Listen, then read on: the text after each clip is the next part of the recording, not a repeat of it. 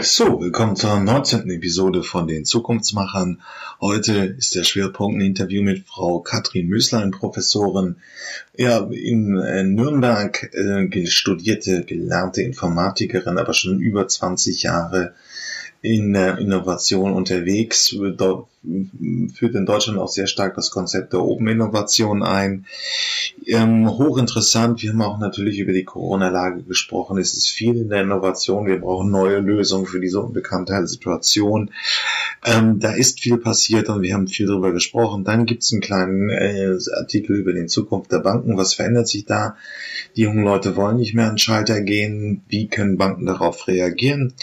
Ja, Wir vs. Hack ist ein Hackathon der Bundesregierung gewesen. Ein Hackathon ist eine ähm, ähm, ein Zusammentreffen von verschiedenen Leuten, die Kompetenzen haben in der IT, in anderen Feldern, um neue Lösungen und eben genau gegen Corona zu entwickeln. Es sind Konzepte geworden, wie man besser äh, Klinikbetten äh, effizienter verteilt oder wie man äh, zum Beispiel ähm, sich mit Fragen beschäftigt, wie, wie man das lokale Business am Leben erhält, auch in Zeiten ähm, der Pandemie. Hochinteressant. Schöner Beitrag auch.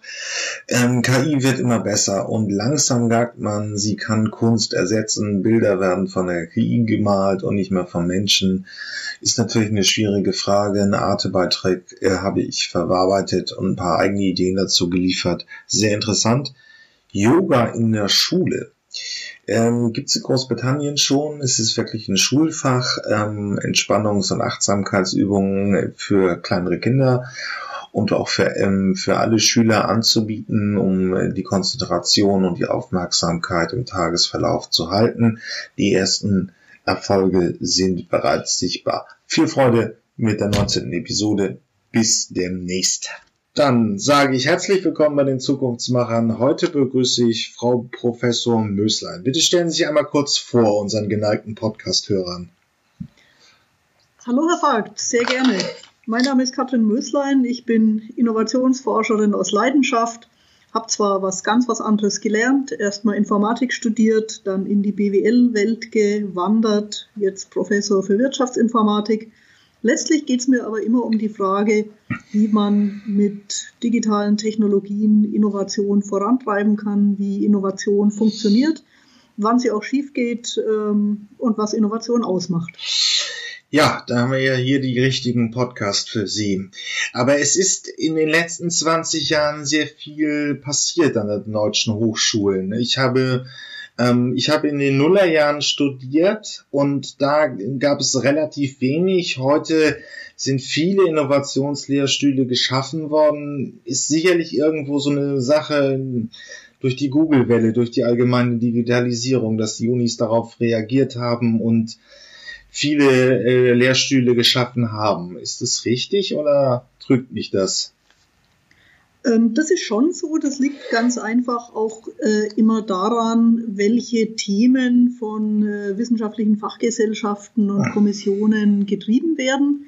Und ähm, in Deutschland ist die Wissenschaftliche Kommission für Technologie, Innovationsmanagement und wie sie inzwischen heißt, Technologie, Innovationsmanagement und Entrepreneurship relativ spät geschaffen worden und insofern gab es erst danach oder dann natürlich auch verstärkt Lehrstühle in der Richtung. Das heißt aber nicht, dass es nicht lange vorher Innovation gelehrt wurde. Nur hießen manchmal die Gefäße der Lehrstühle anders. Und das ist eigentlich bis heute so. Das heißt, sie finden Innovation, und das ist auch wichtig und gut so, in ganz unterschiedlichen ähm, Teildisziplinen.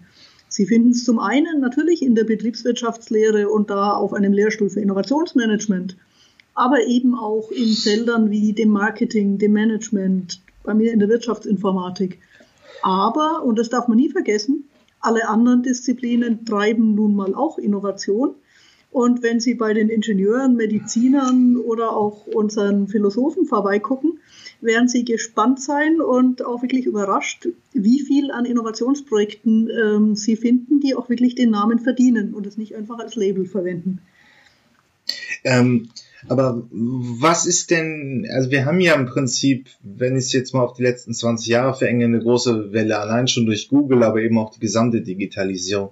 Was ist da in der Theorie neu hinzugekommen? Wir, ähm, ich kenne noch Schumpeter, Prozess der kreativen Zerstörung, das so eine sehr gute Theorie eben auf die als Erklärung heranzog für die für die erste Internetwelle.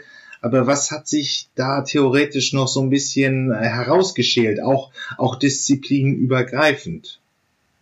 Also der gute Schumpeter, der darf natürlich auch heute nicht fehlen, weil äh, manchmal sind die ganz alten und grundlegenden äh, Überlegungen wirklich auch das, was, was heute Bestand hat. Wenn Sie jetzt aber ganz konkret auf die letzten 20 Jahre gehen, dann ist ein Thema, das mir natürlich sehr am Herzen liegt, in der Zeit ähm, extrem gewachsen und hat an Bedeutung gewonnen. Das ist das ganze Thema der offenen Innovation, Open Innovation, Collaborative Innovation. Ähm, tatsächlich ist es nämlich so, heute sagt man häufig, ähm, Henry Chesborough sei der Vater der Open Innovation. Der hat konkret 2003 ein Buch dazu veröffentlicht. Das heißt nicht, dass das das erste Mal war, dass man zu dem Thema gearbeitet hat. Auch das gab es schon ein bisschen früher. Aber so richtig die Arbeit systematisch zu verstehen, wie funktionieren offene Innovationsprozesse? Wie können sich Unternehmen, die etablierte Forschungs- und Entwicklungs- und Innovationsabteilungen haben, in denen sie die größten Geheimnisse ihres Unternehmens eigentlich ja beherbergen und mit großen Sicherheitsmaßnahmen schützen, ähm, wie können die sich öffnen und wie können die auch von Methoden, Werkzeugen und Verfahren der offenen Innovation profitieren das ist ein Forschungsfeld, wo sich in den letzten 20 Jahren enorm viel getan hat. Okay, und ähm, aber wir haben ja nun wirklich auch in der Tat, ich berichte es ja auch, in der Medizin kommen die ersten Roboter zum Einsatz, ähm, unterstützt den Operateur. Wir haben in verschiedenen Disziplinen immer wieder neu, neue Innovationen. Was ist einer der großen übergeordneten Bereiche der Theorie. Also es gibt ja diese Diffusionsansätze, wie schnell sich eine Neuerung verbreitet in der Gesellschaft. Ist das aber schon irgendwie ein Standard geworden, den alle Disziplinen in gewisser Weise innehaben oder ist es noch so ein, so ein Flickenteppich? Ähm, ne, ich meine, es gibt ja wie in jeder Disziplin sehr viele Details, die man relativ schwer jetzt bündeln kann auf die ganz schnelle. Aber wenn man es stark vereinfacht, kann man sagen, es interessiert natürlich die Forschung und auch die Praxis. Erstmal, wie kommt das Neue in die Welt? Wie entstehen Innovationen? Wo kommen sie eigentlich her? Das Stichwort der Sources of Innovation, der Quellen der Innovation. Aber auch die Frage, wo entstehen Innovationen? Was sind die Orte der Innovation?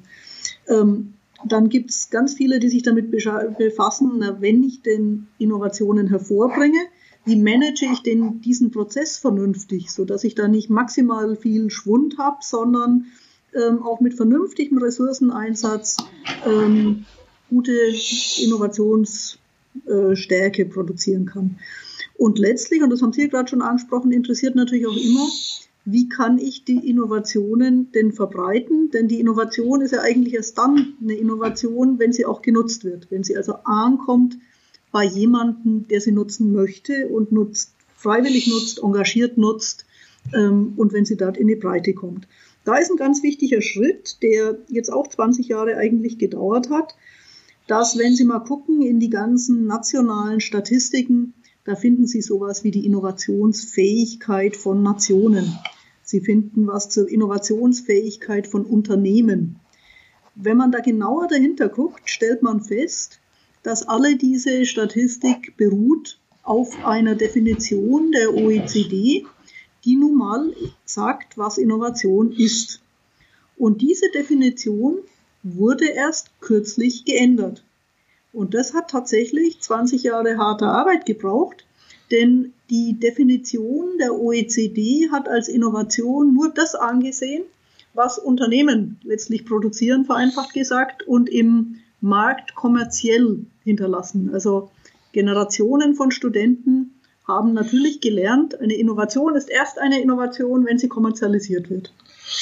Gerade jetzt in der Krise ja. merken wir, dass das ähm, überhaupt nicht zielführend ist. Denn ganz viele Innovationen werden von Nutzern hervorgebracht und verbessern einfach die Lebensqualität, die Lebensqualität von Menschen, die in der Krise unter bestimmten Aspekten leiden, die Men Lebensqualität von Patienten. Das sind häufig Innovatoren, die sind keine Forschungs- und Entwicklungsabteilungen von Unternehmen, sondern das sind selbst Patienten oder Betroffene oder Nutzer oder Familienmitglieder. Und die bringen Innovation hervor, die von anderen wiederum genutzt wird, aber das nicht zwingend kommerziell. Und dass es so ist, ist an sich nicht neu, aber dass man es in der gesamten Definition und Sichtweise und Statistik so lange ausgeblendet hat, das ist was, was die äh, Wissenschaft jetzt äh, darauf hingewirkt hat, dass es viel stärker Berücksichtigung findet und eben jetzt inzwischen auch Innovationen von Nutzern, Innovationen, die aus Haushalten kommen, Innovationen auch, die aus dem öffentlichen Sektor kommen, nun als Innovation anerkannt sind. Und das werden wir erst wieder zeitversetzt in den nächsten Jahren und Jahrzehnten dann sehen, wie sich das auch in den ähm, nationalen äh, Statistiken niederschlägt. Äh, ja, das ist ja immer so ein bisschen ähm, der, der Fokus der Wirtschaftswissenschaftler. Am Ende muss es sich rechnen. Ähm, und das hat natürlich immer ein bisschen den Innovationsbegriff auch ein bisschen eingeschränkt. Aber was meinen Sie damit konkret? Welche, welche Innovationen bringen jetzt auch gerade äh, in der Krise, in der Corona-Krise uns voran, ähm, die sich nicht unbedingt rechnen würden? Also erstmal ist Krise, so hart es ist, ein extrem guter Treiber für Innovation. Weil die Menschen plötzlich anfangen, um die Ecke zu denken, Lösungen zu finden äh, für Probleme, die auftauchen und die man einfach pragmatisch in den Griff kriegen muss. Und wenn Sie jetzt mal in die Landschaft gucken, dann sehen Sie wahrscheinlich so viele Open Innovation Initiativen wie nie in den letzten 20 Jahren, weil die, zum Beispiel die Knappheit an Beatmungsgeräten, an Ventilatoren, okay. führt dazu, dass eigentlich weltweit daran gearbeitet wird, wie kann man solche Geräte vielleicht ganz anders entwickeln? Durch was könnte man sie ersetzen? Wenn Sie schauen, was ist der Standard an Beatmungsgeräten, dann sind es sehr teure, sehr professionelle Geräte. Und wir alle kriegen mit, wie katastrophal die Lage ist, dann in Regionen, wo die Beatmungsgeräte plötzlich nicht mehr ausreichen und wo Ärzte entscheiden müssen, wen sie beatmen. Ganz fürchterliche Entscheidungen. Und nur hat zum Beispiel ja auch die englische Regierung hat einen Aufruf gemacht an die Wissenschaft, äh, wer entwickelt Alternativen. Und da gibt es quer über die ganze Landschaft, Sie haben es alle der Presse entnommen, ähm, die Unternehmen sind beteiligt und es kooperieren plötzlich Unternehmen, die nie in dem Feld unterwegs waren. Ähm, es arbeiten ähm, Formel-1-Unternehmen mit. Es sind aber auch die Hochschulen alle aktiv. Ich weiß es konkret von den Kollegen in Cambridge, von den Kollegen in Oxford, die alle in Initiativen sind, die vereinfachte Designs entwickeln und jetzt aktuell schon im klinischen Test haben.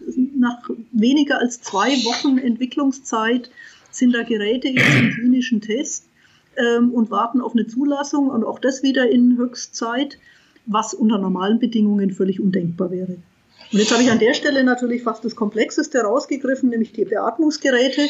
Aber schauen Sie in die Landschaft, es geht vom Nähen von einfachen Gesichtsschutz über ähm, bei mhm. uns der Lehrstuhl, der im Spritzgussverfahren ähm, Brillen für die Mediziner herstellt, Schutzbrillen und Schutzmasken. Äh, mit 3D-Druckern wird gearbeitet. Und da sind ja ganz große äh, Communities aktuell aktiv. Die Fab Labs ähm, haben einen klaren Fokus hier zu unterstützen. Ähm, die Hackathons werden darauf ausgerichtet. Mhm. Und da sind einfach weltweit jetzt Initiativen, die Innovationen treiben in dem Feld, wie können wir in der Corona-Krise einfach helfen, die Probleme etwas besser in den Griff zu kriegen und das vor allem schnell. Und Schnelligkeit ist eine wirkliche Stärke der offenen Innovation. Ja, okay, dann haben wir es konkreter gemacht. Ich würde vielleicht nochmal in die Shownotes hier in dem Podcast den Virus-Hack der Bundesregierung packen. Das ist, äh, Sie haben mit ähm, einen, einen, einen virtuellen Hackathon über einen Slack-Channel etabliert, ist auch gefördert von Dorothea Bär äh, und auch nochmal ein Beispiel, was ich sehr interessant wäre, die, äh, das habe ich auch getweetet, ähm, die RWT Aachen hat eine downgestrippte Beatmungs, ähm, ähm, Maske entwickelt, ähm, die sie auf GitHub veröffentlicht hat und so praktisch dann über diese Plattform kann sie jeder geneigte Innovator nachbauen. Auch ein Konzept, was meiner technischen Laienmeinung wahrscheinlich auch in Schwellenstaaten Anwendung finden könnte. Es ist nicht so technisch, aber dann haben wir es ja jetzt Prinzip verstanden. Überall kommen jetzt ähm, viele kreative Ideen zusammen, um Lösungsansätze in der Corona-Krise des Frühjahrs 2020 zu bieten. Ähm, aber da haben Sie eine, eine Frage, das ist ja jetzt die Krise beschleunigt die Innovation, aber mal ganz ehrlich die Frage, welche Quelle hat denn eigentlich eine Innovation? Die menschliche Kreativität, Kapital, eine Mischung aus beiden? Sie haben es schon richtig angesprochen, natürlich immer mehrere Quellen. Und äh, vielleicht nochmal ganz kurz zu dem Thema, das wir gerade hatten. Ja. Zurück. Sie sehen ja auch da im Ergebnis, dass ganz unterschiedliche Arten von Innovation rauskommen. Äh, Sie haben an der einen Stelle eine, eine eher Low-Tech-Innovation angesprochen, an der mhm. anderen Stelle sind es eher High-Tech-Themen. Die Bundesregierung hat mit diesem sehr großartigen Hackathon ja über 40.000 Leute mobilisiert. Auch das ist ja eine Innovation und zwar eine soziale und eine organisatorische, wenn eine Bundesregierung es in kürzester Zeit hinkriegt, dass über 40.000 Menschen bundesweit auf ein Thema hinarbeiten gemeinsam. Ähm, das passiert ja auch nicht alle Tage. Und deswegen sieht man schon an den unterschiedlichen Typen von Innovation, dass die natürlich auch unterschiedliche Quellen haben. Und der Bezug ist mir an der Stelle wichtig. Quelle kann sein, haben wir gerade schon festgestellt, ja. ein Problem, eine Bedrohung, ähm, ein, ein wirklicher Druck, Handlungsdruck. Äh, Quelle von Innovation kann aber auch natürlich Blue Sky, einfach Zeit zum Nachdenken und kreativ sein. Quelle von Innovation können sehr strukturierte Konzepte, Prozesse sein. Dafür gibt es klare Methodiken. Und äh, Quelle von Innovation kann natürlich auch ganz wildes Rumprobieren sein. Und das, die Fachdisziplin des Innovationsmanagements macht sich ja genau darüber Gedanken, wann welche Quelle und welche Herangehensweise zielführend ist. Das heißt, ähm, wildes Rumprobieren ist bestimmt nicht das Beste, wenn Sie ein sehr ausgefeiltes System mit einem nächsten Innovationsschritt weiterentwickeln wollen. Da ist eine strukturierte Methodik natürlich das Bessere. Und die muss man dann auch beherrschen und da eingespielt sein. Wenn Sie aber an einer bestimmten Stelle einfach mal auch wirklich in der Breite Ideen ähm, aufgreifen wollen, dann ist sowas wie ähm, der Hackathon der Bundesregierung wunderbar, weil man wirklich in die Breite erstmal greift und die Vielfalt an kreativen Ideen ähm, sichtbar werden, die sich dann auch die dann zusammenfinden können äh, und wo Menschen in Teams ja auch heute noch die Sachen weiterentwickeln die sie in der kurzen Phase einfach nur starten konnten. Also ganz wichtig ist die Zuordnung von Innovationsarten und Innovationsmethoden und das eben sinnhaft so zu kombinieren, dass auch was rauskommt. Denn wir alle wissen, ganz viel Kreativität und ganz viel rumprobieren oder strukturiertes Innovieren kann auch manchmal einfach zu gar nichts führen. Und ähm, damit da auch öfters mal was rauskommt, macht schon Sinn, sich über die Bezüge ernsthaft Gedanken zu machen. Ja, wir haben ja seit 2009, äh, Hasso Plattner ähm, hat sich da ja verdient gemacht, Design Thinking in Deutschland. Es ist eine, man kann zur Methodik stehen, wie man will, aber man hat, es ist eine Methodik, die etwas bekannter geworden ist. Es gibt natürlich, in diesem Podcast stelle ich sie ja gelegentlich auch vor, diverse Methoden ähm, der, ähm, die Osborne-Matrix, ähm, die intuitiven Verfahren, viele sogar Schüler kennen, Mindmapping. Ähm, ja, und dann haben wir ja immer den Konflikt, dass die Kreativen kreativ sein wollen und die Methoden, Methodiker einfach stur ihre Methodik durchführen sollte. Es gibt da kein allgemein Rezept. Ich weiß, es ist immer die Frage, wann man was wie einsetzt. Äh, absolut, aber man kann natürlich Angebote machen, die auch genutzt werden. Ähm, möchte ganz konkret machen an dem Beispiel. Ähm, wir haben seit der Industrialisierung, und das liegt jetzt schon relativ weit zurück, also da greifen wir mal ähm, locker weit über 100 Jahre zurück, eine Professionalisierung des Innovationsgeschehens in Unternehmen. Das heißt, Unternehmen haben ihre Forschungs-, Entwicklungs-, Innovationsabteilungen immer professioneller aufgestellt mit immer besserer Methodik. Was ist dabei passiert? Man hat klargemacht, wer zu innovieren hat, nämlich die Leute, die in diesen Abteilungen arbeiten und wessen Innovation eigentlich überhaupt nichts zählt, nämlich die von uns allen als Bürgern. Und dass die Bürgerinnovation jetzt überhaupt erst wieder so stark auf die, auf die Bühne kommt, hängt ja genau damit zusammen, dass es ja lange übersehen wurde. Und jetzt ist wichtig, dafür eben Formate anzubieten. So ein Hackathon, wie wir ihn schon angesprochen haben, ist ein Format, ein sehr verteiltes, ein sehr digitales. Ähm, wir haben hier in Nürnberg ja des Josefs einen Laden, in dem man innoviert, vor fünf Jahren ähm, eröffnet und seit fünf Jahren in weit über 100 Innovationsprojekten mit Bürgern innoviert.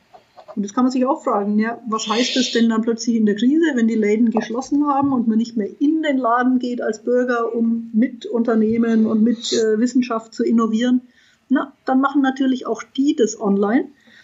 Aber das Wichtige ist, es gibt eine Anlaufstelle. Und wie wichtig das ist, wird, glaube ich, auch jedem Zuhörer klar. Denken Sie mal ähm, über ein Produkt nach, das Sie irgendwann mal geärgert hat und zu dem Sie eine Verbesserungsidee hatten. Dann überlegen Sie sich mal, wie Sie die Verbesserungsidee in die Umsetzung bringen. Sie könnten jetzt in die Innenstadt laufen, also in normaler, in normaler Zeit und ähm, klassischerweise versuchen, ihre Idee zur Verbesserung eines Produkts in einem Laden zu kommunizieren. Da will es niemand von Ihnen hören. Ja. Sie können den Unternehmen eine E-Mail schreiben oder eine, einen Brief. Auch das ist was, was meistens nicht zur Umsetzung führt, weil es eben mehr braucht als die Idee, nämlich ein gemeinsames Engagement. Und genau dafür sind so Bürgerinnovationsplattformen ganz, ganz wichtig. Und da bin ich auch sehr froh, dass sich da in den letzten Jahren viel entwickelt hat. Ja, ich versuche es noch einmal. Wir hatten, Sie hatten ja diesen Punkt skizziert, wenn man wirklich ein komplexes, ähm, ähm, strukturiertes, äh, ähm, technisches, wirtschaftliches Konzept hat, wie eine ausgeetablierte Branche, dann braucht man eine Methodik. Können Sie da so ein paar und auf der anderen Seite ist es eben manchmal auch sinnvoll, sich völlig frei zu kreativ zu entwickeln zu lassen. Und häufiger ähm, haben viele eben den Eindruck nach Innovationssitzungen, wir mussten jetzt irgendwie mal zwei Tage einen Workshop machen, haben ein paar Post-its geklappt und es versandet dann auch. Andere kritisieren, es ist immer noch zu viel Struktur und man ist nicht wirklich frei. Gibt es da irgendwie so einen Kriterienkatalog, wo man sagen kann, wie, wann, wie strukturiert eine, eine ähm, eine, eine Innovationsmethodik angewendet sein, äh, werden soll?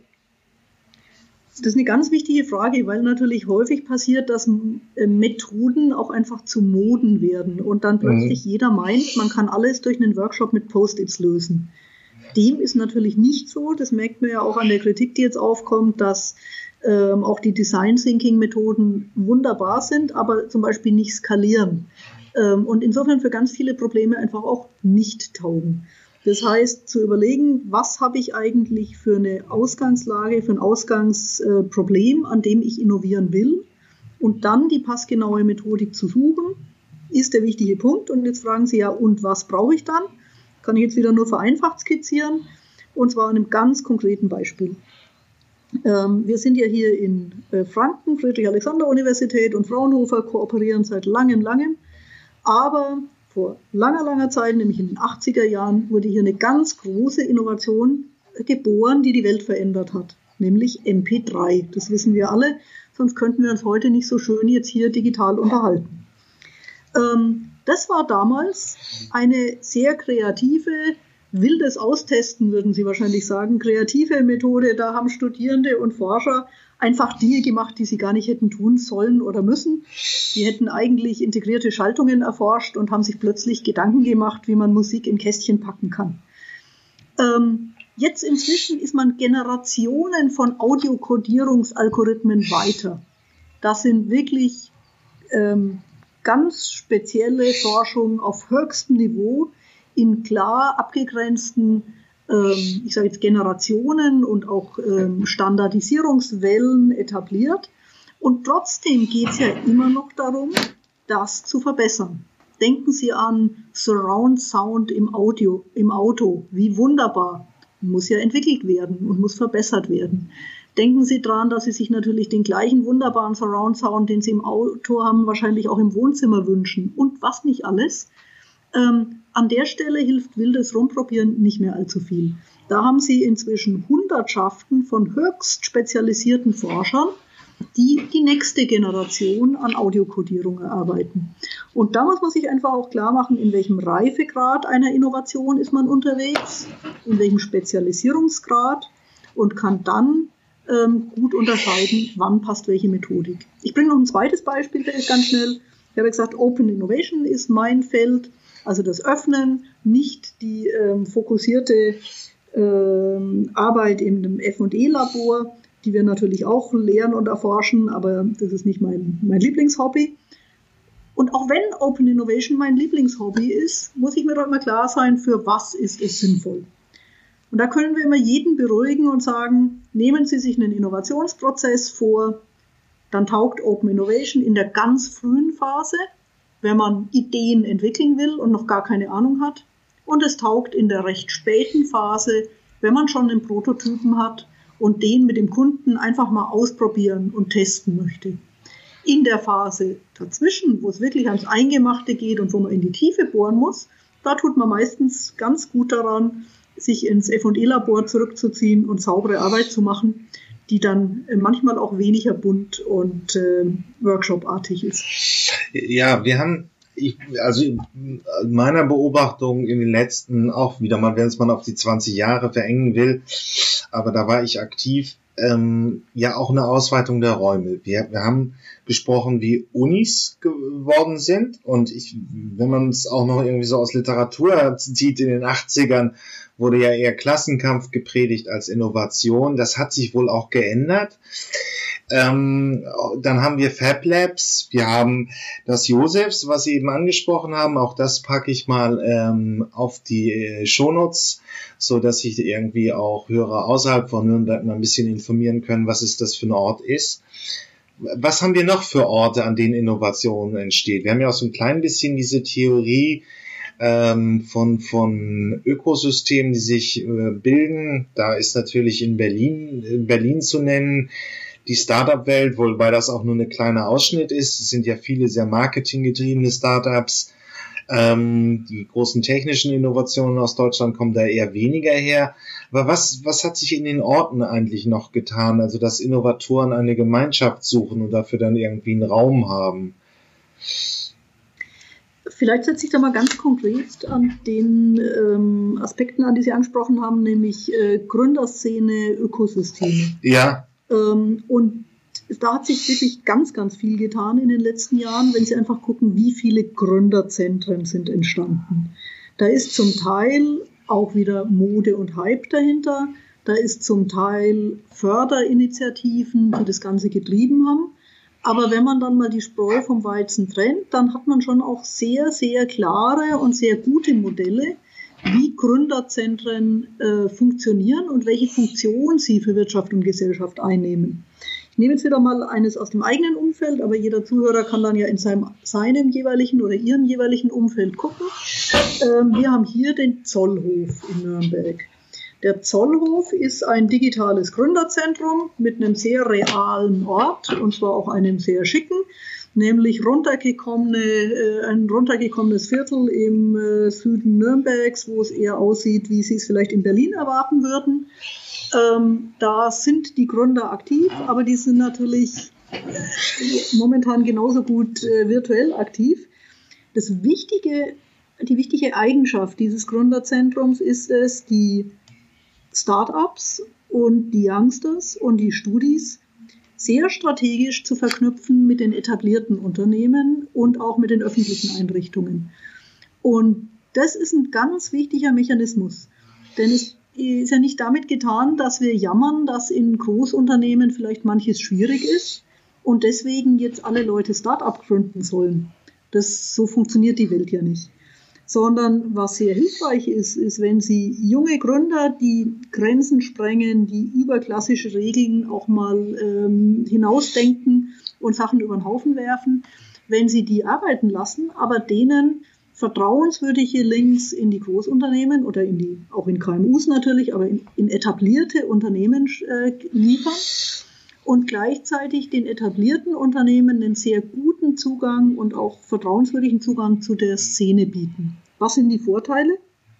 Die liegen eigentlich auf der Hand. So ein Startup hat häufig tolle Ideen, aber muss auch mal mit kritischen Fragen konfrontiert werden, um zu sehen, was funktioniert und was funktioniert nicht. Und es braucht, doch, man soll es nicht glauben, auch Auftraggeber.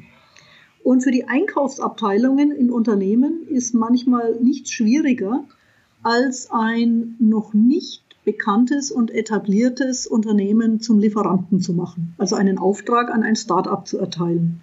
Und das ist ja ein grundsätzliches Problem, um Innovation zum Fliegen zu bringen. Wenn Sie jetzt also so ein Gründerzentrum dazwischen haben, was eigentlich so ein Trust Maker ist und die, die Vertrauensvorschuss zwischen den etablierten und den jungen Wilden stiftet, dann schaffen sie es plötzlich, dass die Startups zum einen die Aufträge von den Unternehmen kriegen, dass die Unternehmen aber gleichzeitig von der Kultur, von der Arbeitsweise, auch von den Methoden der Startups ähm, profitieren und dass sie da tatsächlich einen Effekt haben fürs Ökosystem, auch im ganz Kleinen. Und das ist wirklich auch sehr klar lokal zu organisieren mit wirklicher, wirklicher Wirkung für die unterschiedlichen ähm, Unternehmensgrößen und auch äh, Altersstrukturen unserer Unternehmenswelt.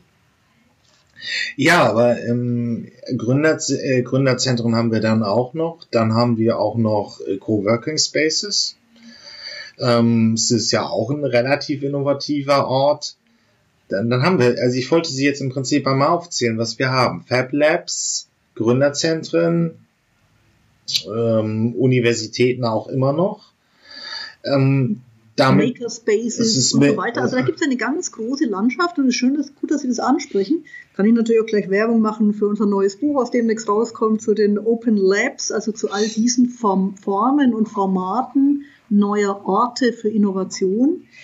Ähm, das Wichtige ist letztlich, für das Funktionieren braucht man ein Zusammenspiel von solchen. Also es hilft ihnen nichts, wenn sie nur Coworking Spaces haben, wo Menschen sich treffen, um an einem neuen Ort arbeiten zu können. Es hilft ihnen auch nichts, wenn sie nur Fab Labs haben oder wenn sie nur Gründerzentren haben.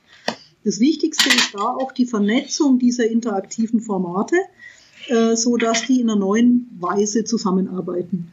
Das Thema gewinnt aber jetzt natürlich in der Krise nochmal eine ganz neue Bedeutung, weil viele dieser Orte jetzt einfach gerade nicht begehbar und besuchbar sind.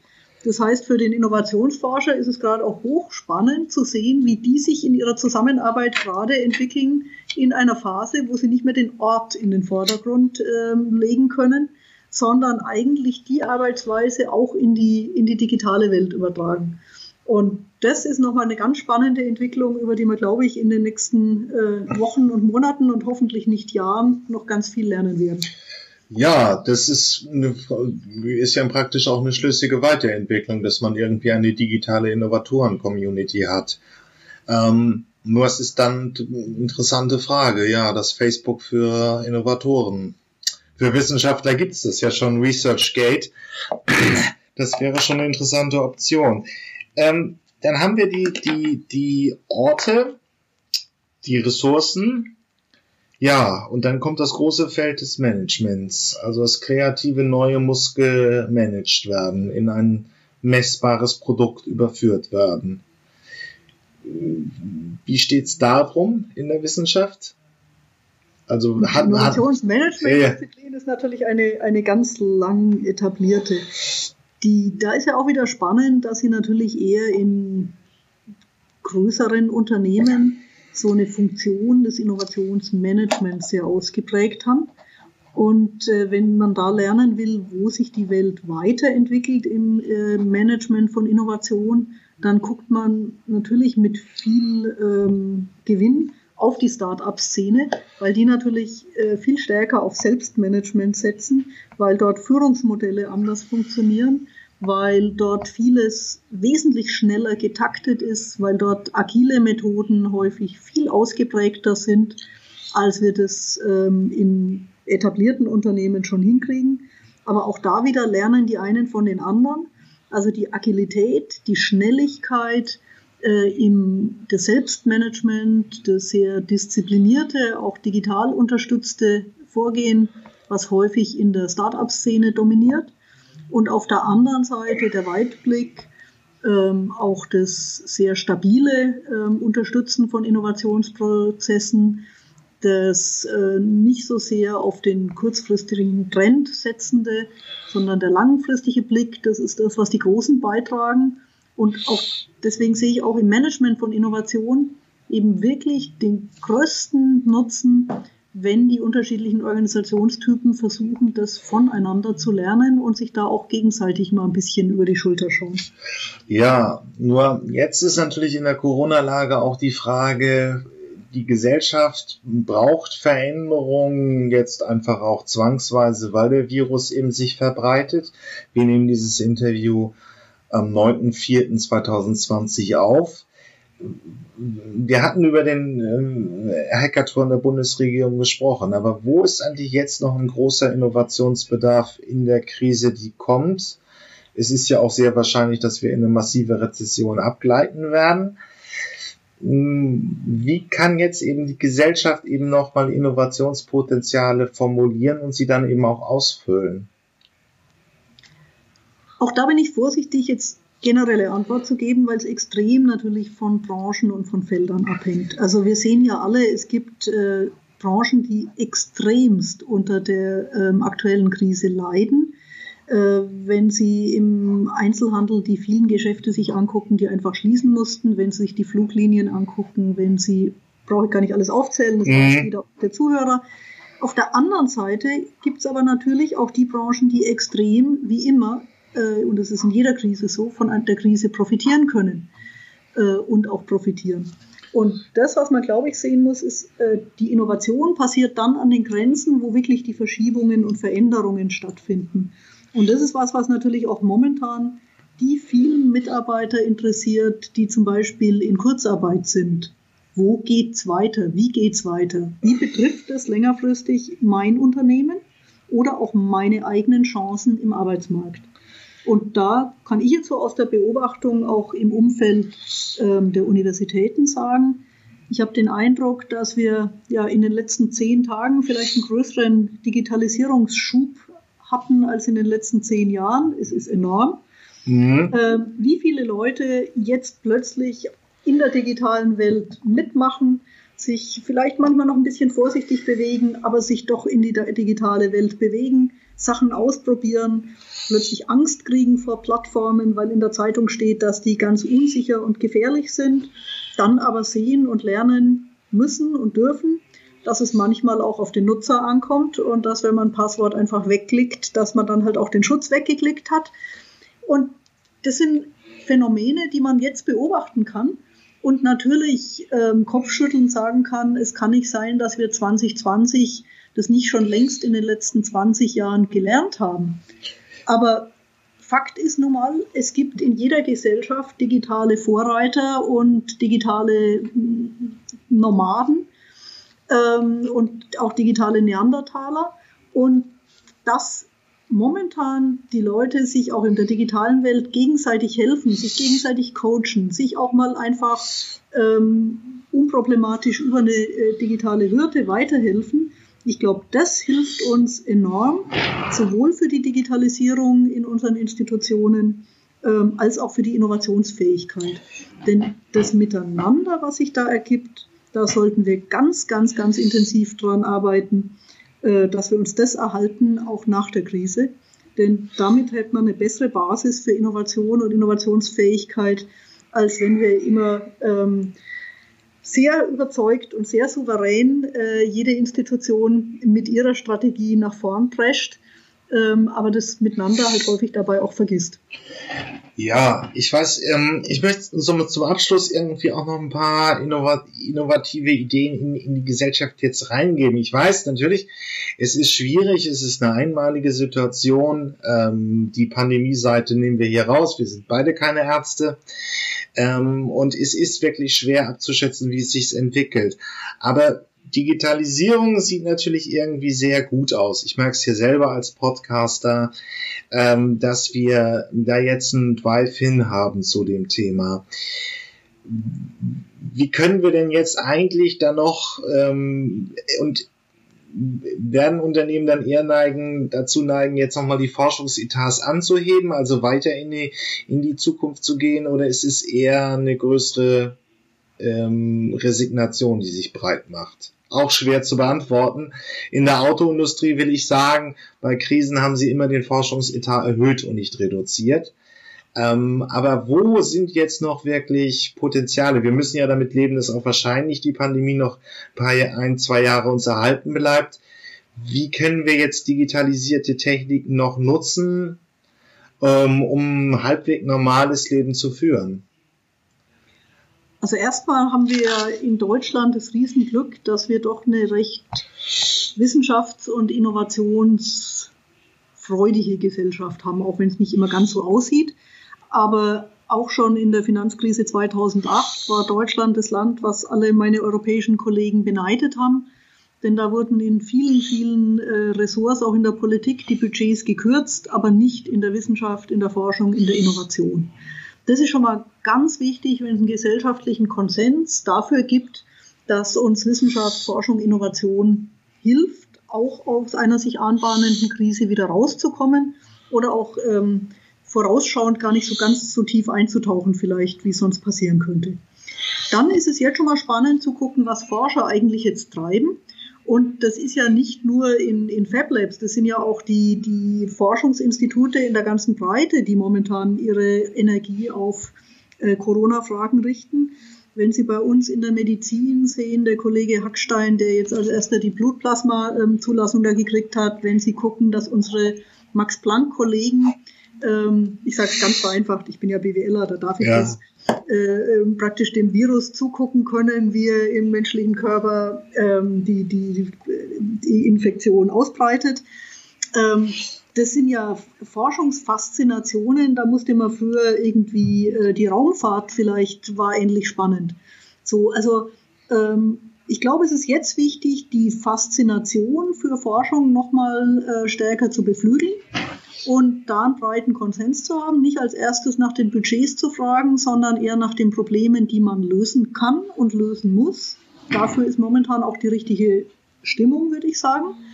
Ähm, es gibt viele Leute, die jetzt unter der Krise stark leiden, auch finanzielle Einbußen haben. Ähm, da ist mir vollkommen klar, dass man als Professor in einer sehr, sehr privilegierten Situation ist.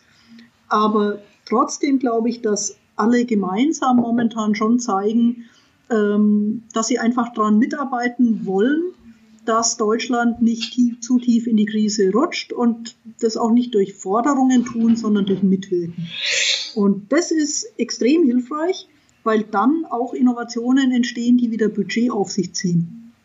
Es gibt ja immer zwei Denkrichtungen. Entweder ich brauche ein Budget, um innovieren zu können. Ja. Ja, kann funktionieren, funktioniert aber häufig nicht. Das merkt man immer, wenn das Geld weg ist und doch nichts rausgekommen ist. Es gibt aber natürlich auch den Ansatz, mit äh, faszinierenden Ideen und Konzepten äh, loszulaufen und damit Investitionen und Geld auf sich zu ziehen. Das ist im Prinzip der Spirit, der auch in der Startup-Community verbreitet ist. Und wenn man sich den etwas zu eigen macht, auch als Mitarbeiter in einer etablierten ähm, Organisation, sich zu überlegen, was sind die Konzepte, die jetzt gebraucht werden, die mein Unternehmen jetzt voranbringen können, sich da vielleicht auch zusammentut, dann glaube ich, ähm, schafft man genau den Fortschritt, der auch Budgets schafft. Und wir sehen es jetzt schon an Unternehmen, Mittelständlern, die ihre Produktion umstellen und nicht mehr Nähmaschinen produzieren, sondern Masken nähen. Das sind ja alles kleine, aber ganz, ganz wichtige Innovationsschritte, um im Geschäft zu bleiben, um Geschäft zu generieren. Und ähm, da gibt es viel, viel mehr noch, als wir momentan sehen. Und ich bin sicher, über das anstehende Osterwochenende werden ganz viele Leute, die daheim sitzen oder nur einen Osterspaziergang machen können, noch viel mehr Konzepte und Ideen entwickeln, ähm, wie sie in ihrem eigenen Umfeld, aber auch für ihre Organisation und für unsere Gesellschaft da wirklich was voranbringen.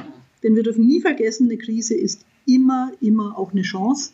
Und äh, da müssen wir einfach dahinter stehen und ähm, auch nach vorne gucken. Ein schönes Schlusswort, Frau Professor Möslein. Vielen Dank. Vielen Dank Ihnen. Jo. Ja, am Anfang dieses Beitrags über die Zukunft der Banken hören wir uns jetzt erstmal einen bunten Strauß ähm, ähm, über Meinungen über die Banken der Zukunft an.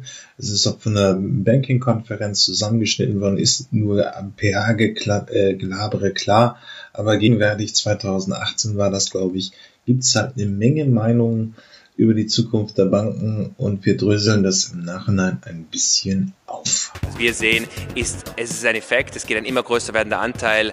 Ähm, ich habe es gesagt, irgendwie 30, 40, 50, 60 Prozent der Menschen geht nicht mehr in die Bankfiliale. Ich glaube, dieser, dieser Trend wird sich fortsetzen. Es wird weniger äh, Bankfilialen geben. Werden sie komplett verschwinden? Ich glaube es nicht, aber sie werden nur noch eine sehr, sehr untergeordnete Rolle spielen, für, äh, zumindest im Retail-Bereich.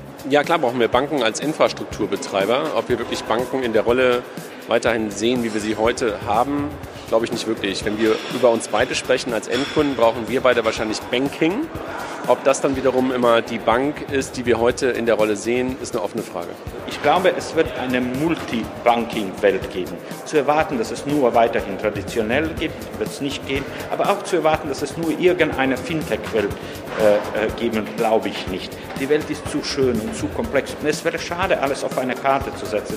Ich glaube, das wird eine Kooperation, eine Co-Petition und es wird auch die Grenze verschwinden. Vielleicht wird eine IT-Firma eine Bank und eine Bank wird eine IT-Service-Provider. Das ist alles das, was wir heute als Banking kennen. Online-Banking, Mobile-Banking, alles das, was im Zweifelsfall auch Banking-lästig macht. Das wird automatisiert worden sein. Wir werden wesentlich stärker sehen, dass ich mich nicht um meine Finanzen kümmern muss, sondern dass sich meine Finanzen für mich kümmern.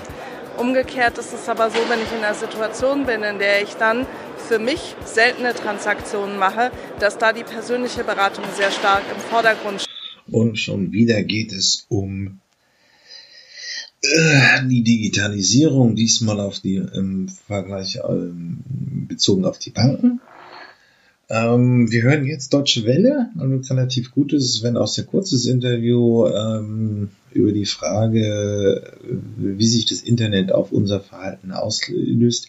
Wir sehen natürlich dann das Beispiel in China, wo im Prinzip jetzt schon im Prinzip keine Schalterbanken es mehr gibt oder das klassische Banking mit, mit Schaltern, äh, aber auch eigentlich auch nie so bekannt war. Ähm, dort geht alles mehr übers Internet. VPay sind ja einfach monströs große Zahlungsabwickler. Ähm, und wir hören uns das hier einmal hin. Und natürlich ist in Deutschland das auch noch ein bisschen anders. Da haben wir auch eine andere Kultur. Und wir haben Bernd Nolte zu uns eingeladen, Bankenexperte, ganz herzlich willkommen. Hallo Frau Böhm. Wir haben gehört, they are really getting nervous. Haben die klassischen Banken nicht tatsächlich längst ausgedient? Ausgedient nicht, aber sie haben natürlich viele Fehler gemacht, was ihr Image beschädigt hat. Sie haben dadurch einen erheblichen Vertrauensverlust. Und im Grunde sind sie ein Vermittler zwischen Sparern und Kreditnehmern. Und in der Vermittlerrolle sollte man dieses Vertrauensgut eben nicht verscherzen. Das haben sie getan.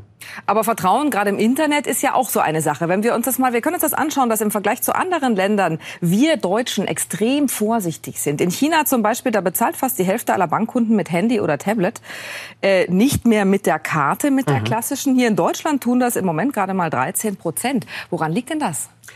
Wir haben eine ganz andere Gelderziehung. Wir sind von unseren Großeltern und Eltern geprägt worden mit Sparbuch, mit Filialbesuch, mit ähm, einer persönlichen Beratung. Und damit haben wir ein ganz anderes Verhaltensmuster als junge Volkswirtschaften, wo die Menschen sehr schnell an moderne Technologien rangeführt werden, wo es auch lange nicht dieses Filialnetz gibt wie bei uns und diese Automatensysteme. Das heißt, dass die Menschen sehr schnell auf diese Smart Technologies geführt werden und die dann auch gebrauchen, ein Stück weit unvoreingenommen auch äh, vertrauensselig, ähm, bis sie eines Tages auch mal über den Tisch gezogen werden, weil diese neuen Themen sind ja Ja, es läuft ein bisschen ungeordnet, aber jetzt hören wir uns noch ein paar Stimmen von Vorständen an zu der Frage, wie die Plattformökonomie ähm, die Banken verändern wird. Ja, es ist ein bisschen das Buzzword. Es geht natürlich mal wieder, drei der vier größten Unternehmen der, der Welt sind Plattformanbieter, Amazon und so weiter. Alle wollen praktisch dieses Modell kopieren und das hat eigentlich mit den tradierten Aufstellungen einer Bank nicht viel zu tun. Ähm, man sagte halt, naja, es soll einfach ein komplett allumfassender Service bieten. Aber so richtig überzeugend wirken die haben nicht. Aber hören wir uns das erstmal. Vertrauen ist natürlich im Bankgeschäft der zentrale Begriff. Äh, niemand wird mit einer Bank Geschäfte machen, wenn er der Bank als solches nicht vertraut. Und deswegen glaube ich schon, dass die Plattformökonomie, die auf jeden Fall das Bankgeschäft betreffen wird, allerdings etwas anders zu sehen ist als in anderen Branchen, weil das Wort Vertrauen enorm wichtig ist.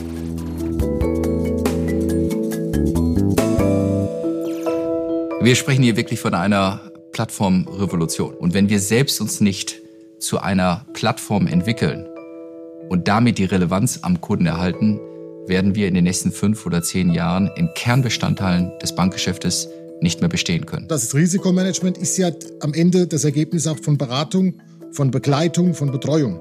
Das ist die Stärke, die eine Bank hat im Verhältnis zu den digitalen Plattformen. Ja, es sind ähm, und es ist mal die Frage, ob es so viel Sinn macht, die Banken zu Plattformanbietern umzubauen. Es ist vielleicht mal eine Frage, ob die Technologie, die gleich kommt im, im nächsten Clip, nicht die wahnsinnig größere Disruption im Banking bringt. Äh, Blockchain. Viele kennen ja Bitcoins, aber die Technik dahinter ist, ist viel wesentlicher. Blockchain bietet halt dezentrale äh, Verwaltung von Rechten unter anderem und damit entsteht halt die Möglichkeit, ja, Banken, also Transfer- und Transmitterdienstleistungen, äh, ja, Arbeitgeber zahlt aufs Konto ein, sie können von dem Geld einkaufen und so weiter, ähm, dass die wegfallen. Und diese Technologie könnte alles verändern.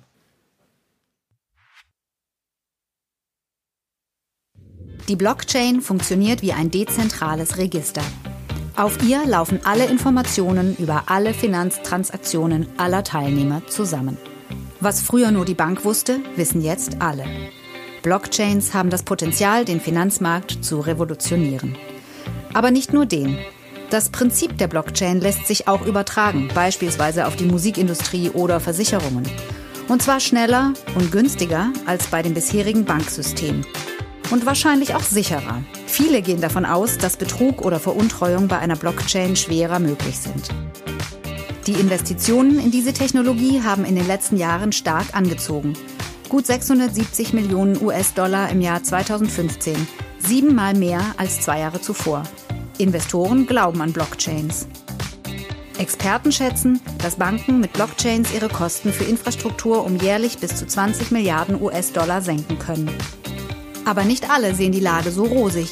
Wie organisiert man den Zugriff auf die Blockchain in den Unternehmen? Und wohin mit den riesigen Datenmengen? Die Diskussion um diese Fragen ist in vollem Gange. Ja, und ähm, es bleibt heute ein bisschen überflächlich, aber irgendwie ähm, habe ich da keinen roten Faden gefunden, wie wirklich eine Bank aussieht. Die es ist einfach noch eine sehr frühe Phase des Umbruchs. Aber klar ist es auch wenn ich mich anschaue, ich möchte nicht mehr freiwillig in eine Bank gehen, ich empfinde es nicht mehr als kompetent und weiß nicht, was das soll. Äh, dafür gibt es das Internet und so weiter und so fort.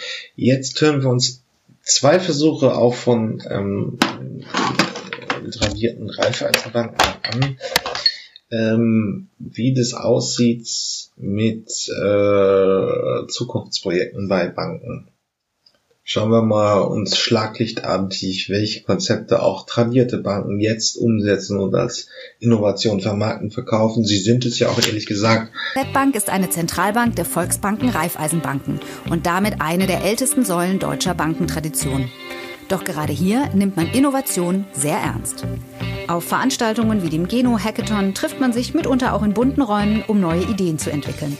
Und die Innovationsbilanz der Bank lässt sich sehen. Ein paar Beispiele. Mit dem Projekt Viele schaffen mehr.de hat die VR Networld, eine Tochter der DZ Bank, gemeinsam mit der Volksbank Bühl eine Crowdfunding-Plattform entwickelt. Mit Erfolg. Rund 4 Millionen Euro wurden hier schon in über 1000 Projekte investiert. Und die Union Investment schickte Anfang des Jahres als erste Fondsgesellschaft ganz ohne Tamtam -Tam einen ersten Robo-Advisor auf den Markt.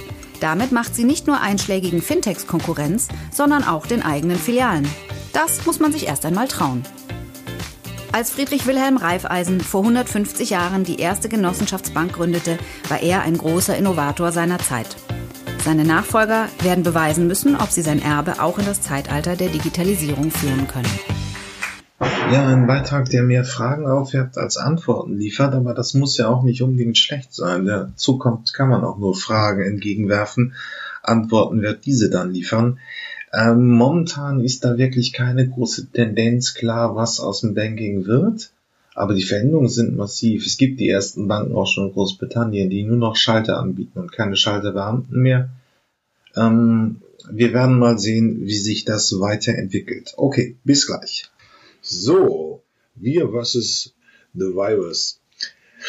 Ähm, die Bundesregierung hat ein Hackathon abgehalten, um Ideen in der Gesellschaft zu sammeln, die gegen Corona bzw. Covid-19, die Lungenkrankheit, die mit dem Virus einhergeht, zu bündeln, zu sammeln und weiterzureifen. Ähm, das Ganze es musste natürlich, wie dann fast alles im Corona-Zeitalter, ähm, virtuell stattfinden. Man hat einen Slack-Channel dazu genutzt. Ich war übrigens auch angemeldet, bin aber nicht mehr reingekommen. Slack-Channel sind Tools, mit denen man virtuell Projekte ähm, entwickeln kann. Ähm, das wird in der IT sehr häufig verwendet. Es ist allerdings eigentlich nur für 2000 Leute vorgesehen und die Bundesregierung hat es immerhin geschafft, 40.000 Abonnenten, äh, Teilnehmer zu generieren. Jan Böhmermann war auch dabei. Ich bin nicht mehr rechtzeitig reingekommen, weil ich zu der Welle war, die irgendwie noch in dieses Problem reinfiel, dass nur 2000 am Anfang aufgenommen werden konnten und dann haben sie es irgendwie hingekriegt. Es sind sehr viele Projekte daraus äh, entstanden. Ich will hier mal ein paar vorstellen. Das Problem, was natürlich jetzt viele haben, ist, die Kinder dürfen nicht mehr zur Schule. Wie organisiert man sehr gut Bildungseinrichtungen? Hier hören wir uns mal das Projekt Edu an. Im Rahmen des Hackathons Wir vs. Virus der Bundesregierung hat das Team dieses YouTube-Kanals namens Amorphous Tutorials an der Plattform eEdu gearbeitet. An diesem Projekt haben über 40 Entwickler und Entwicklerinnen mitgewirkt. Sie alle haben von dem Projekt auf diesem Kanal erfahren, denn der Kanal richtet sich an IT-affine Menschen. Das Wissen ist für alle offen und kostenlos zugänglich, ebenfalls unabhängig von Alter, Herkunft, Geschlecht oder sonstigen Faktoren. So war es uns wichtig, eine Plattform zu entwickeln, welche eben jene Ideale auch verfolgt. Sie sollte zudem sicher sein, daher werden alle Services ist aktuell auf einem Server in Deutschland gehostet. EEDU bietet eine kooperative Plattform zum Bereitstellen und Üben von Schulaufgaben. Lehrer können intuitiv Aufgaben bereitstellen, Schüler können diese lösen. Dabei ist es egal, welches Geschlecht, welche Herkunft und welche religiöse oder sexuelle Orientierung der Schüler hat. Es ist sogar unwichtig, wie alt man ist. Jeder kann sich auf der Seite registrieren und Punkte in den dazugehörigen Fächern sammeln, Aufgaben stellen oder kontrollieren. Für den Schüler hat dies mehrere Vorteile. Durch das Absolvieren von Aufgaben sammelt er Punkte und kann sich so seine Zertifikate verdienen. Er ist somit nur abhängig von seinen eigenen Fähigkeiten und kann eventuell schon zu Schulzeiten seine Universitätsausbildung beginnen und sich beweisen. Ist ein Schüler beim Kontrollieren von nicht automatisierbaren Aufgaben engagiert, so erhält er Community-Punkte, welche ihm wertvolle soziale Talente und Fähigkeiten per Zertifikat beweisen. Diese sind bei Firmen und Ausbildern momentan besonders gefragt. Die Entwicklerinnen und Entwickler haben in Teams zusammengearbeitet und die Plattform von Grund auf neu entwickelt.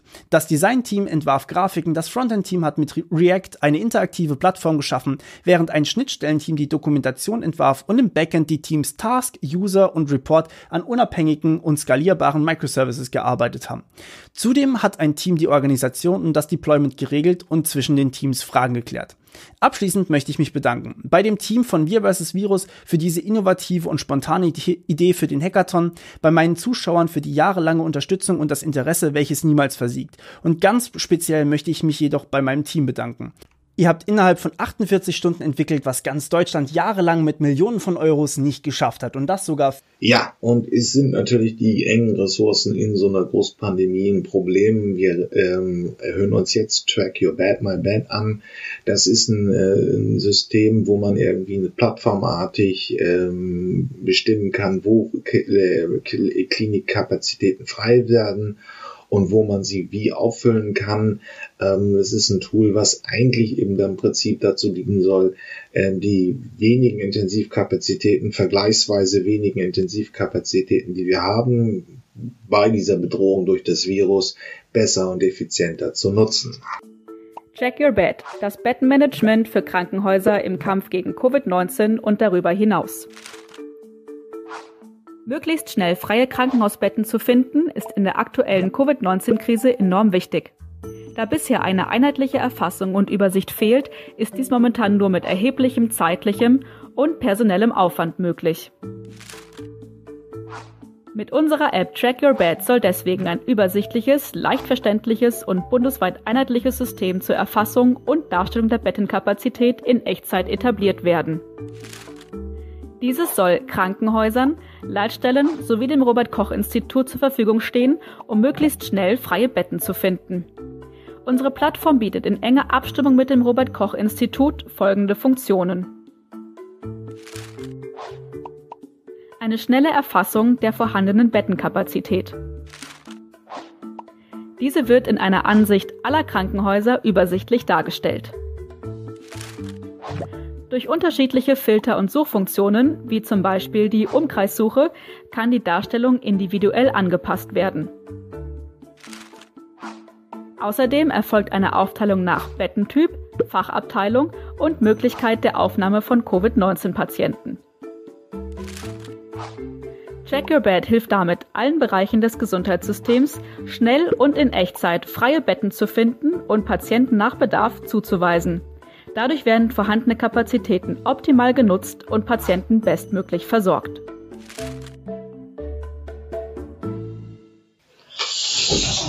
Ja, Digitalisierung schiebt. Ähm, hier ging gerade die Nachricht über den Ticker, dass Amazon in Corona-Zeiten 75.000 Beschäftigte sucht weil sie einfach äh, unter den äh, Bestellungen zusammenberechnen. So viel ist zu tun im Onlinehandel.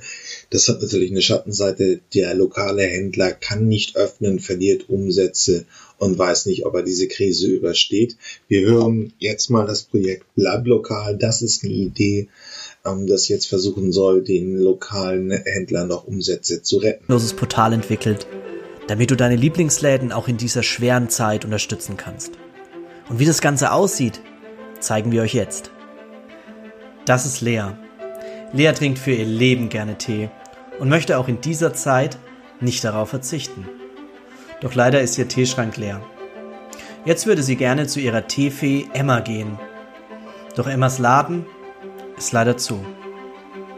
Emma besitzt seit 25 Jahren ihren Teeladen mitten in der Stadt und hat mit der momentanen Situation sehr zu kämpfen.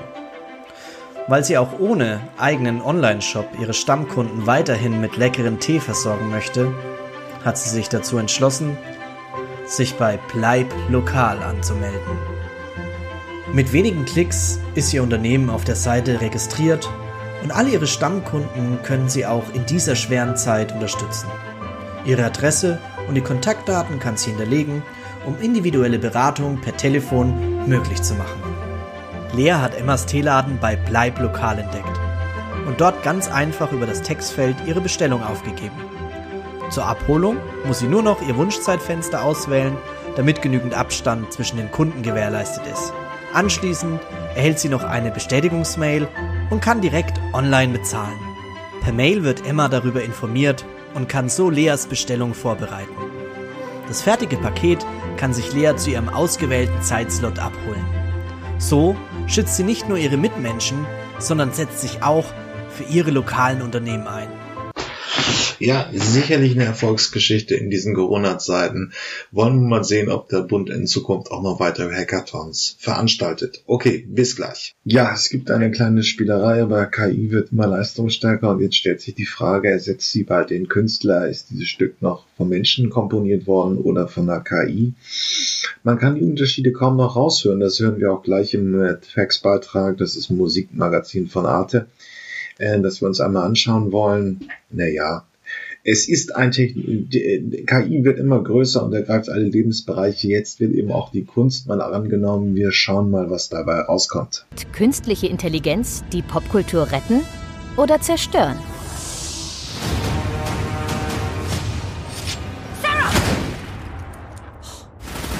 Mensch gegen Maschine. Seit Jahrzehnten verhandeln die Terminator-Filme diesen zeitlosen Kampf. Vergeblich. Die Popkultur haben künstliche Intelligenzen längst erobert.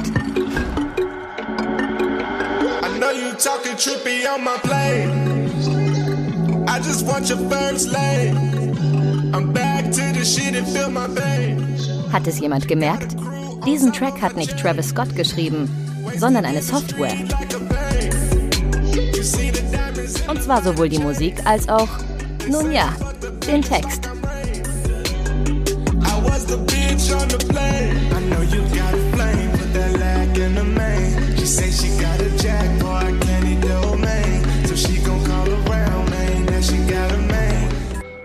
Ein digitales neuronales Netzwerk hat dieses Bild gemalt, das beim Auktionshaus Christie's für knapp 400.000 Euro versteigert wurde. Bei Star Trek Picard malen die Androiden sogar besser als ihre menschlichen Chefs. Would you like to finish it, Captain? I don't know how. Und Musikerin und Futuristin vom Dienst, Grimes, hat in einem Podcast mit diesen Worten die Welt schockiert. Ultimately, AI will get to a point where it will be able to emulate all our hormones, all our feelings, all our emotions, um, and it'll be able to see great art and it'll be able to understand what a true innovation is, probably even better than we are. I feel like we're kind of in this like amazing time where we might be like the last artists ever because um, I feel like we're in also like the end of art, human art. Stopp mal. Die KIs sollen Künstler ersetzen? Unsere Kultur? Tracks geht dem mal. So funktionieren KIs in der Realität. Einer Software werden viele, viele, viele Datensätze wie Fotos oder Klänge eingespeist. Die sortiert die KI nach den Kriterien, die Menschen vorgeben und kreiert aus dem Rohmaterial neue Bilder oder Klänge. Most of it is really, really boring. This has been running for weeks. So this is a neural network that's been trained on flowers. Und das sieht dann gar nicht mehr langweilig aus. Alles, was Memo vor die Kamera hält, verwandelt der Computer in Blumen oder Wellen. Ein magischer Pinsel, der ungeahnte Gestaltungsmöglichkeiten liefert.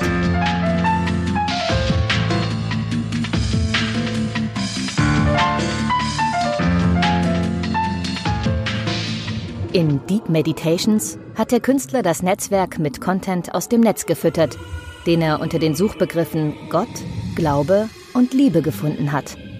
Das Netzwerk lernte und erschuf dann neue Bilder.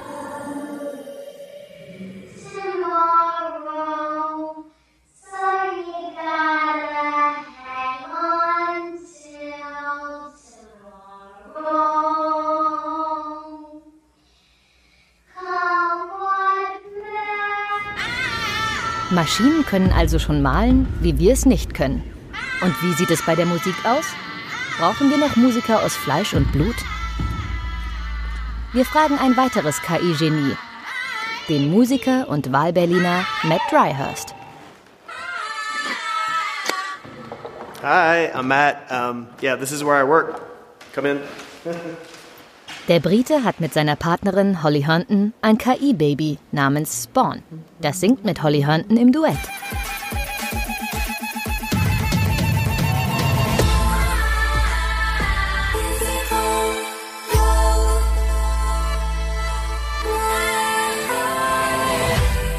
Dryhurst, Herndon und das neuronale Netzwerk haben das Album Proto zusammen aufgenommen. Ein Album, das wie das pralle Leben klingt.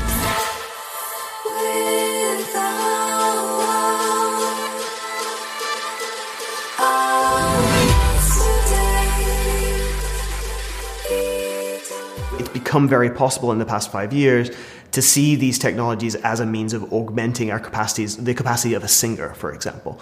Um, and so, one of the things we've been doing, well, actually, the main thing we've been doing um, is trying to collect large data sets of voices from collaborators and audience members, create voice models, seeing the, the, the machine in a sense as a collaborator, not as a composer, but as a, another performer in a, in a vocal group, given this extra capacity where you can perhaps sing things that you wouldn't normally be able to sing.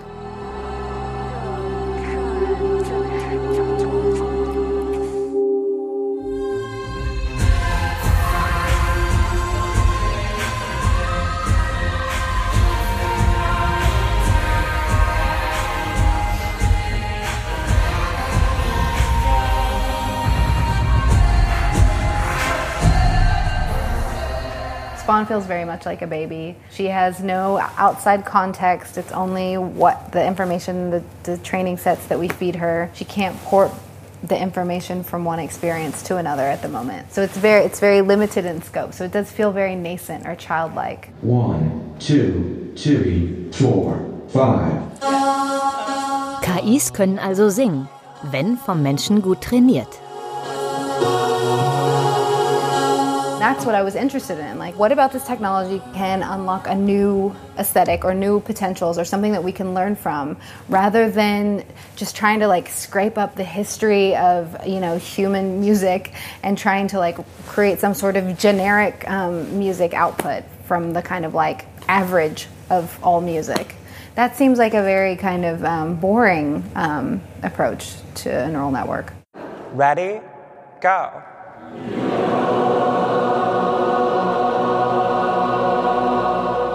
In der Trainingszeremonie Deep Belief singen das Ensemble und das Publikum vor.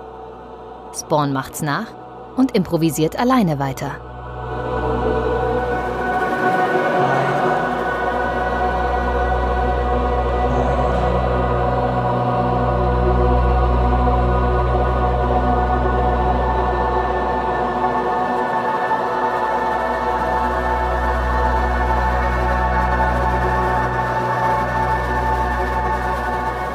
Aber macht das Spawn zur eigenständigen Künstlerin, wie Grimes behauptet? Yeah.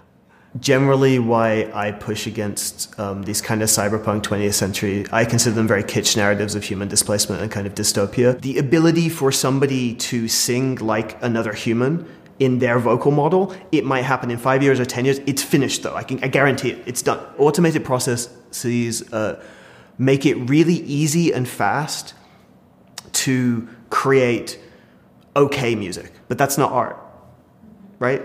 We determine what art is, like we give it meaning. So I think there's truth in what she says. You will have algorithms that are able to compose music. That is probably better than 99% of what's in the charts today. Um, you will have machines that are able to make films, write scripts that are better than most of the films that are made today, because most of what's made today is completely formulaic. The idea that artists are going to be obsolete, I think, is ridiculous because artists choose to be artists because they can't choose otherwise. I would go crazy if I didn't make stuff. Puh, Glück gehabt. Aussterben werden Künstler also nicht. Aber die Faszination für KIs sicher auch nicht. Ultimately, we are meaning making machines. The cloud, for all our data is kept, I find it fascinating that we call it the cloud because the cloud is where God used to live. And you know, we've killed that God, as Nietzsche says. We've built a literal material cloud, a technological cloud that is now watching over us and protecting us um, and telling us what's right and wrong. And we even pray to this cloud because when you have a problem that you wouldn't tell or ask your closest friends, who do you turn to? You turn to Google. Can I play with madness?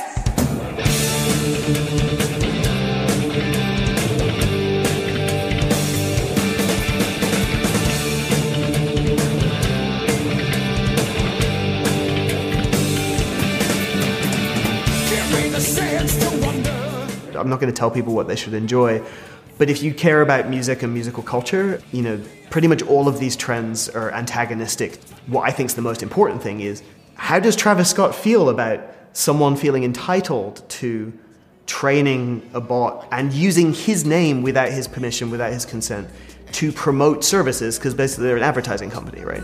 I don't want no bean if you call me up. I don't really wanna buck your body, boo. If we can't solve that question, we're going to be in a whole world of pain soon. What does it mean that someone can take your voice and your likeness and do something with it? Is this a punk move or is this a dick move? I would say it's a dick move. you know?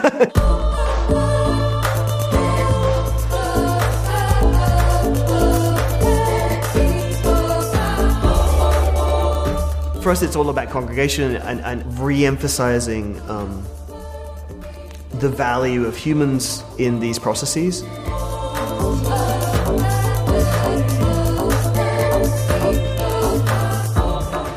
Every concert we've played, I would say 75% of people sing. And I could cry every time.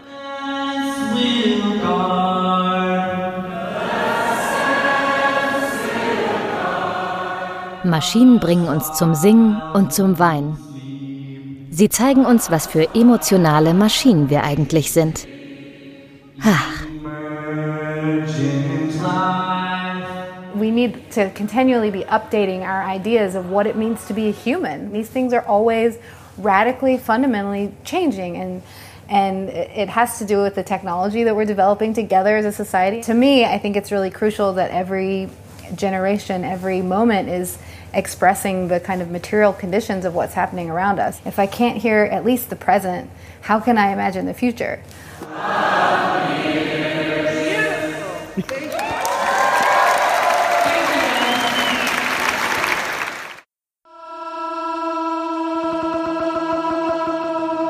Ich musste den ganzen Beitrag ein bisschen schmunzeln, weil ich es mir einfach nicht wirklich vorstellen kann, dass man zum Konzert fährt, äh, um sich ein Stück Software anzuhören. Aber man wird es sehen. Es kann sein, aber ich finde, es ist ein bisschen Überdrehtheit des Kunstbetriebes, alles auszuprobieren. Das muss man Künstlern lassen. Sie sind im Regelfall sehr innovationsoffen. Äh, mal sehen, ob sich das durchsetzen wird. Ich kann mir nicht vorstellen, dass Leute in Konzerthallen fahren, um sich KI zu fahren, aber das hat man über Mobilfunk auch mal geglaubt.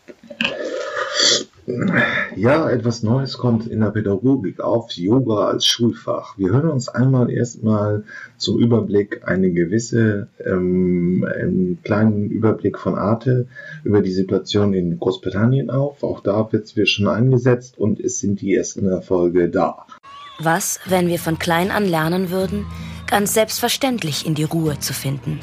In Großbritannien gibt es mittlerweile 2000 Lehrer, ausgebildete Trainer in Achtsamkeit. Schließt eure Augen, konzentriert euch auf eure Atmung, atmet langsam, kommt zur Ruhe, seid achtsam mit euch selbst und mit den anderen Kindern um euch herum. Verlangsamt eure Atmung.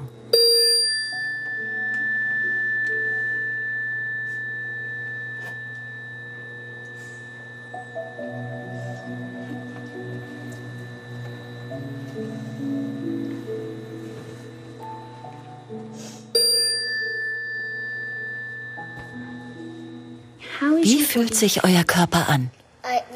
Nach der Übung fühle ich mich sehr viel ruhiger. Die Gedanken im Kopf können jetzt besser fließen. Das ist gut. Die Kinder sind ruhiger. Sie können ihre Emotionen selbst steuern. So verlieren wir keine Unterrichtszeit und zudem sind die Kinder in der richtigen Gemütsverfassung, um zu lernen.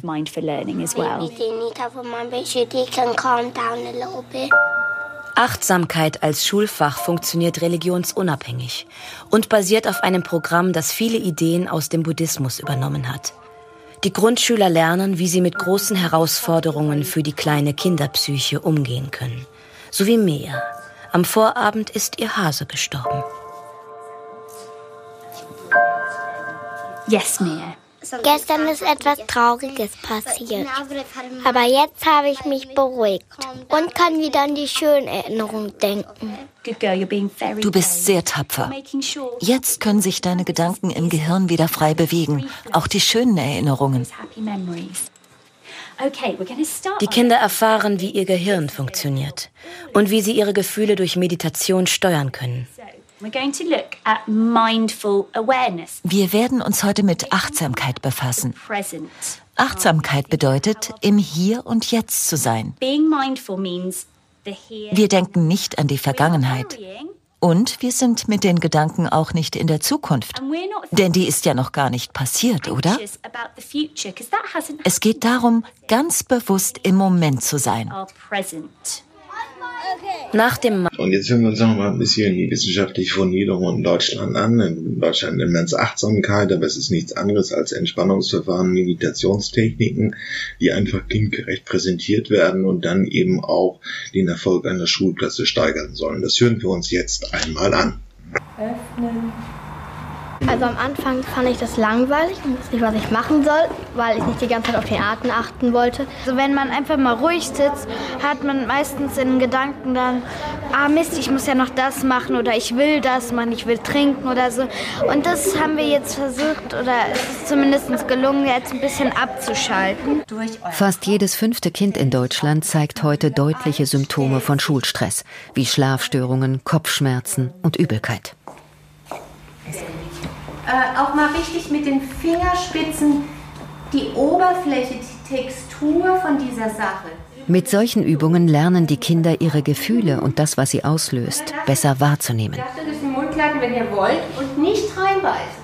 Alle Übungen haben diesen, dieses Ziel, dass Dinge, die vorher automatisiert ablaufen, über die man vorher noch gar nicht reflektiert hat, die man auch rein körperlich nicht wahrgenommen hat, dass all diese Dinge ins Bewusstsein gehoben werden. Denn nur wenn man wahrnimmt, wie man zum Beispiel sich mit eigenen Gedanken die Hölle heiß macht, kann man auch gegensteuern. Dass Achtsamkeitsmeditation bei Erwachsenen besser wirkt als einfache Entspannungstechniken, belegen viele Studien. Ob es auch bei Kindern funktioniert, ist bisher kaum erforscht. Deshalb ist die Klasse 5D jetzt Teil einer Studie der Ludwig-Maximilian-Universität München. Der Neurowissenschaftler Sebastian Sauer leitet das Projekt. Es gibt mittlerweile eine sehr große Anzahl von Studien, über 100 Studien, die zeigen, dass Achtsamkeit bei ganz verschiedenen Problemen, wie zum Beispiel Angst, wie Stress, wie Depression, hervorragend wirkt. Und vor dem Hintergrund versucht man das jetzt auch natürlich bei Kindern auszuprobieren oder diesen Nutzen auch bei Kindern zu realisieren. Sauer glaubt außerdem, dass man durch das Achtsamkeitstraining seine Wahrnehmung steigern kann. Die Zeitspanne, die Menschen als Gegenwart wahrnehmen, beträgt normalerweise drei Sekunden. In dieser Zeit können wir nur eine begrenzte Menge an Umweltreizen aufnehmen. Wenn das 3-Sekunden-Fenster länger würde, würden sie auf einmal ganz andere Dinge wahrnehmen und ihre, ihre Wahrnehmung würde sich bereichern. Und ganz praktisch würde es möglicherweise dazu führen, dass sich die Konzentrationsfähigkeit verbessert, die Aufmerksamkeitsfähigkeit verbessert, dass man konzentrierter ist, dass man mehr im Hier und Jetzt ist, sich weniger ablenken lässt. Was natürlich für Kinder extrem wichtig ist. Und wir wissen ja, dass gerade Kinder auch Probleme haben, auf bei einer Sache zu bleiben. In der Studie der LMU werden drei vergleichbare Schulklassen untersucht. Die Achtsamkeitsklasse, daneben eine Klasse, in der als Vergleichsbedingung ein Vorlesetraining angeboten wird und eine weitere Klasse, in der gar keine Übungen gemacht werden. Durch diese drei Gruppen können wir vergleichen, ob die Effekte, die wir vielleicht bei der Achtsamkeitsklasse finden, nicht einfach nur daher rühren, weil sich mit den Kindern jetzt vielleicht mehr beschäftigt wird. Also vielleicht liegt es einfach nur daran, dass man mit den Kindern irgendetwas macht, aber nicht an der Achtsamkeit. Und das kriegen wir raus, indem wir es mit der Vorleseintervention vergleichen. Für die Schüler der Klasse 5D gehört das Achtsamkeitstraining. Ja, erstmal sehr überzeugend und dann schauen wir mal an, ähm, wann das in Deutschland wirklich ein gängiges Schulfach wird und wie schnell die Entwicklung sein könnte. Bis dann. Ja, das war's mit den Zukunftsmachern diese Woche. Ähm, hat mich mir hat Spaß gemacht ähm, und wenn ihr irgendwelche Themenvorschläge, Ideen, Ideen habt oder ein Interviewpartner sucht, meldet euch einfach unter jürgen.fahrt.elektroautovergleich.org. Ähm, sonst bewertet mich gut, das wäre nett. Äh, und bis zum nächsten Mal. Tschüss.